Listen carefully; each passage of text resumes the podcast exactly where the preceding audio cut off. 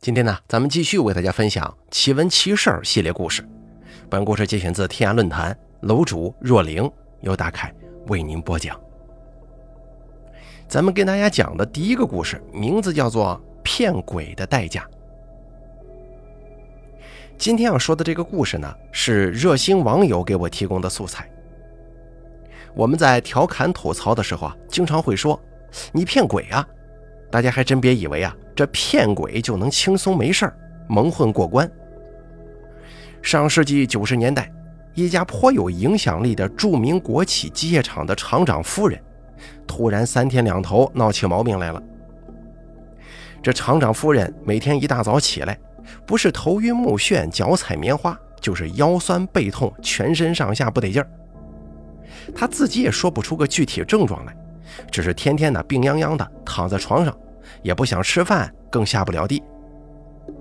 厂长大人一看这不行啊，赶紧带着夫人全市各大医院跑了一通，从头到脚事无巨细的各种检查做了一遍，可是没有一位医生能看出厂长夫人究竟出了什么问题。大小专家无一例外，都跟厂长说：“您夫人很健康啊，没有任何重大疾病。她出现这一系列症状。”有可能是更年期造成的神经衰弱和内分泌紊乱。如此过了将近两个多月，夫人的病仍旧不见起色，厂长为此也是一筹莫展，到处托人寻医问药。厂长夫人抱病的消息很快就在厂里流传起来了，从上到下各级员工都有会来事儿的人呢，每天去厂长家探病的人是络绎不绝。一波接着一波，厂长夫人倒也没太表示出反感来，反正她一个人躺在家里也是无聊，有人过来陪着说说闲话，何乐不为呢？那天啊，有个下属的媳妇儿好心提醒说：“嫂子，您这病也有些日子了，依我看像是虚病，要不您找一个看事儿的给您瞧一瞧。”厂长夫人想想也是啊，跑了这么多家医院都没见好。请个神婆过来看看，倒也无妨。于是呢，托人找了四里八乡名头最响的神婆来到了家里。可神婆一进门就说了一句话：“我的天哪，你身后咋一直跟着一个浑身乌漆麻黑的横死鬼呢？你身上的毛病八成就是他闹的。”进屋坐定之后，神婆焚香祝祷了一番，开始闭目入定。过了将近一个时辰，他才睁开的眼，缓缓地对厂长夫人说：“你家男人承诺过的事儿，赶紧给人家办好吧。你们做到位了，毛病自然就好了。”这句话听得厂长夫人是一头雾水，莫名其妙，忐忑不安的，只等到晚上，厂长下了班回到家里，夫人劈头盖脸的就问他：“你在外头到底答应别人什么事了？说了又做不到。”害得我平白无故生病受罪呀！厂长一下子让夫人给问懵了，一时之间呢想不起来自己有什么未见的承诺。夫人讲了白天请神婆来家里看事儿的来龙去脉之后，厂长一拍脑袋瓜，忽然想起半年前厂里发生的一次事故。就在大概半年前，由于机器老化漏电，导致一名正在操作的工人触电身亡。这工人进厂不足一年，老婆得到消息之后，抱着三岁多的小儿子，连夜赶到厂里，看着被高压电击得皮开肉绽、面目全非的男人，这乡下女子顿时就没了主意，只知道哭。厂长带着领导班子安抚劝慰了一番，无意之间看见孩子那蒙着泪水的眼睛了，清澈纯净的，好像是溪涧里的雨花石。他丝毫不明白到底发生了什么事儿，他还在左顾右盼的寻找着许久不曾回家的父亲呢。当时厂长的心仿佛被什么重物给狠狠击了一下，瞬间抽紧着剧痛起来。他仿佛看到了几十年前同样幼年丧父的自己，也是那么的懵懂无知、渺小又脆弱。不知不觉间呢，厂长就走到了这个小男孩跟前。他半蹲着给孩子擦干了泪水，又转过脸来对工人的媳妇说：“大妹子，你家男人在我们厂子里出了事儿，孤儿寡母以后的路还很长啊。你要是不嫌弃的话，就接你男人的班，到厂里食堂工作吧。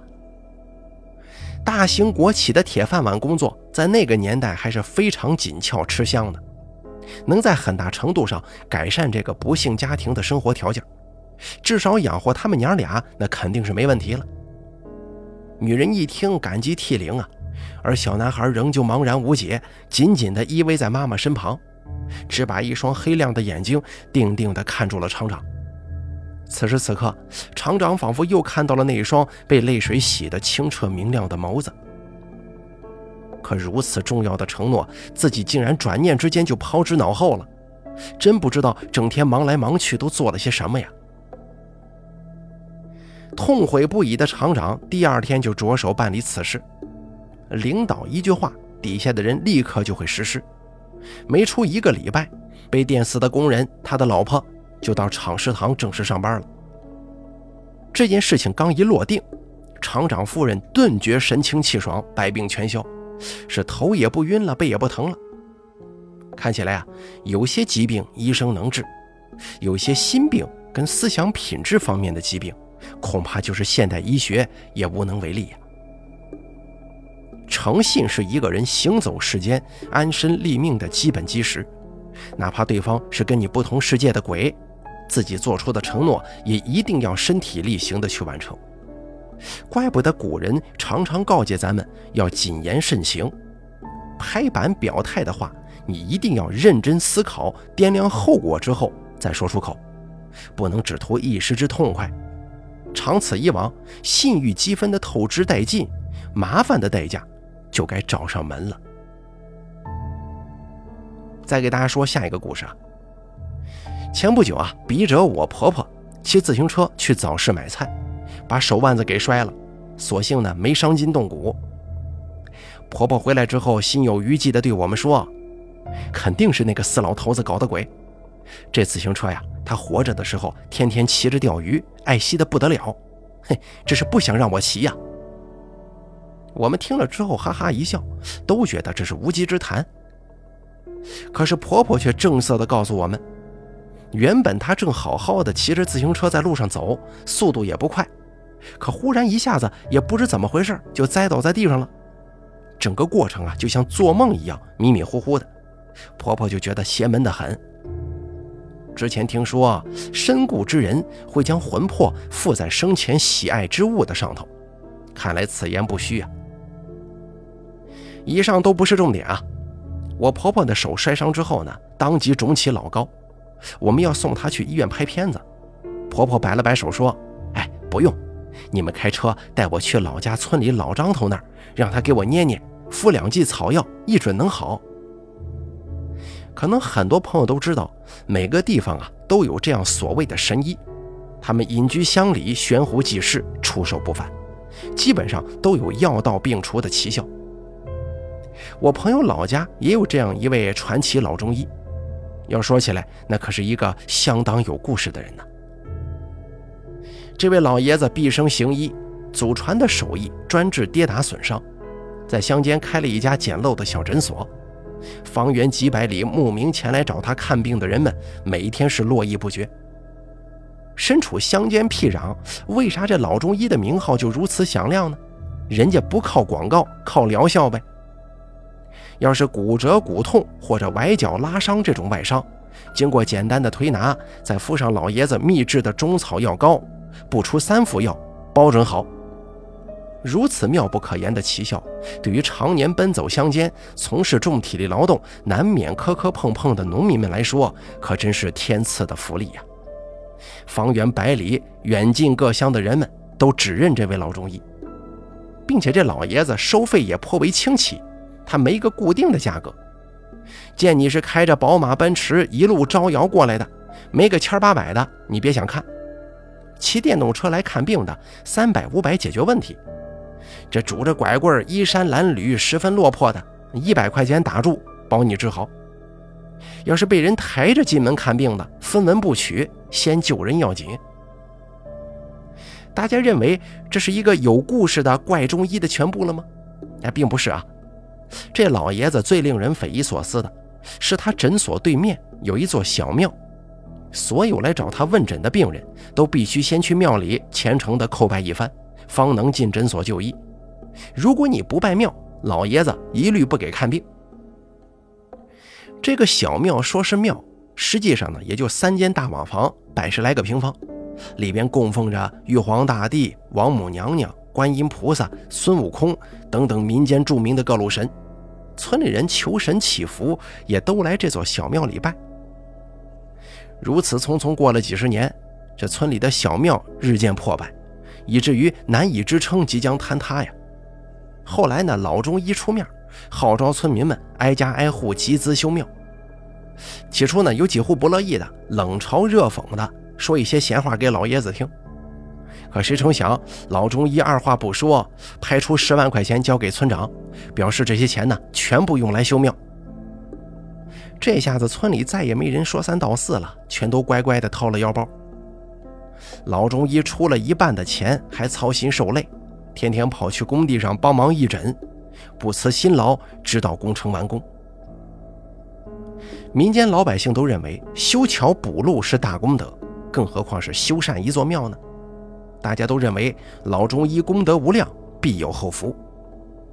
结果这庙修好没出半年，老中医去世了，享年七十岁出头，无疾而终，睡了一觉人就走了。村里人纷纷埋怨这老天爷不睁眼呢，也暗自啧舌，痛惜老中医的绝活后继无人。而这个时候啊，村子里上了年纪的老人讲出了一段早已不为人知的往事。众人这才知道老中医为什么对村子里的庙情有独钟了。人的一生啊，都会欠下各种各样的债，所以在每个人心里都有一座庙，用来赎那些过往犯下的罪。老中医早年间是个逃荒流落到村子里的难民，眼看他快要饿死的时候，有一位老者好心的收留了他。老者看出这个命悬一线的小伙子是有慧根、能成事儿的，所以供他衣食，还将自己毕生悬壶济世、药到病除的医术秘方传授给了他。一代小伙子学成，开启医馆，老者就把自己唯一的女儿嫁给了这个关门弟子。眼看着他们郎才女貌，行医度日，终于心满意足，含笑而逝啊。转眼多年匆匆而过，当年的小两口已经两鬓如霜，儿子都长大成人，出去大城市闯荡了。这家医馆也成了方圆最具影响力的医院，很多临近村子里的病人呢都会慕名前来。在因缘际会之下，老中医认识了一个唱戏的花旦。这个女子妩媚妖娆，而且又正是如花似玉的大好年华，老中医被她给迷了心窍了。夜夜跟他颠鸾倒凤。终于有一天，这对在情欲里迷失的男女不甘心再做偷偷摸摸的露水夫妻，色迷心窍的老中医居然对相濡以沫二十多年且又是恩人女儿的发妻动了杀心呢。他用砒霜毒死了老妻，又伪装成悬梁自尽的假象，很容易就蒙混过关了。一年后。那个花旦因为难产一尸两命，双双归西；儿子因为老中医逼死母亲，又另娶了一个比自己大不了几岁的浪荡女人，而跟他断绝了父子关系，从此杳无音信。老中医到死也没再见过他儿子。冷静下来的老中医悔不当初啊，发誓行医赎罪。他要求每一个前来问诊的病人先去拜庙，那就是在忏悔呀。多少个夜深人静的不眠时刻，他跪在自己良心的庙里痛悔，却再难换回时间倒流。有些罪孽穷尽一生也说不清，有些命债三生三世也偿不完。讲出这段往事的，正是当年帮助警局验尸定罪的仵作。他因为收受了老中医一笔不菲的封口费，从而隐瞒了真相，几十年来一直饱受良知的谴责。如今老人说出了实情，也是在赎他自己的罪。一个人要隐藏多少秘密，才可以巧妙地过完一生呢？其实每个人都有自己不为人知的罪恶，轻重有别，代价也各有大小。人性是最复杂的黑洞，有佛也有魔，亦正亦邪。尝试在心中修一座庙吧，迷乱疯狂、不知所措，即将随波逐流、放任自我的时候，去心中的庙里拜一拜，让心灵有所依靠，就终究不会迷失沉沦。再给大家讲下一个故事啊。前几天呢，我听老朋友讲了一个神人的故事。不得不说，有时候高手就隐藏在咱们身边，就看你有没有慧眼去发现了。当然了，这神人的脑门上可没写着“神人”两个字绝大多数呢，就好像是《红楼梦》里的赖头和尚、跛足道人一般，外表生的不那么招人待见。他们往往随缘点化世人，有慧根的必获得福，不开眼的继续执迷不悟呗。今天要说的这个故事呢，是我朋友父亲的同事老黄和老方。这老哥俩是一对工作上的搭档，风风雨雨共事几十年。老黄一直是老方的副手，两个人几乎形影不离。上班时啊，同心协力处理各项极难险重的大任务；下班之后，老方的大小饭局准少不了老黄陪坐在侧，那交情啊，没说的。去年呢，老黄的儿子结婚，在他们那边，一般同事都会随个三五百的份子钱，略表心意。可老方大手笔呀，一下子随了三千。同事们纷纷表示，老方真够意思，对老部下如此大方器重，真是会当领导，更会做人呢。节至来宾纷纷入席落座，老黄两口子上台致辞，先是双双鞠了一躬，老黄就说。各位大老远的跑来给我祝贺，我黄某人夫妇感恩铭记在心呢。我家那小子非要搞那洋派的旅行结婚，这会儿啊正跟新媳妇在香港呢，真是对不住各位了。我替儿子连敬三杯，感谢大家。虽然颇有微词啊，可念及老黄一大家子，人家是喜事就没人说啥。酒过三巡以后，老黄夫妇开始轮桌敬酒。轮到老方这桌的时候，老方老早就笑呵呵的端起酒盅子迎着了。可等老黄两口子到跟前了，老方却放下杯子，不敢沾酒了。话说老方媳妇儿自打开席就黑着一张脸，一言不发。他见老黄家办婚礼，小两口连面都不露，心生不悦呀。见老黄夫妇过来敬酒了，老方媳妇儿咬着后槽牙就说。你敢喝一个试试，看我回去饶不饶得了你？老方害怕媳妇儿，那可是全场出了名的。他媳妇儿更是一个典型的母夜叉，说让他下不来台，那就下不来，撒起泼来更是一点也不含糊。老方平日里对这位母太岁是能忍则忍，忍不了也得忍。你看，母夜叉一发话，老方赶紧把这杯子就放桌上了。老黄夫妇过来，礼让再三，老方就是不敢端杯子。老黄媳妇举着杯子凑过去，嫂子长嫂子短的客气了半天。老方的媳妇把脸一扭，鼻孔朝天，连理都不理。碰了一鼻子灰的老黄两口子真是气不打一处来呀。这个时候呢，有一个来参加婚礼的老乡走过来跟老黄说：“老哥哥呀，离那两口子远点吧。”不出几年，准要倒大霉的。你不敬而远之，小心被连累吃瓜烙。老黄一开始都没想起眼前这个尖嘴猴腮、衣着寒酸的小老头是谁来，仔细想了半天，才回忆起，这个人呢是他们老家一个村没出五福的亲戚。老黄还寻思，哎，怎么这个人也来了？八竿子打不着的关系啊！他随口说：“嗨。”我们俩同事那么多年了，我们早都知道老方媳妇那个脾气了。老乡就说：“娶妻娶贤呐，弄这么个母夜叉放在家里，不等着倒霉等啥呢？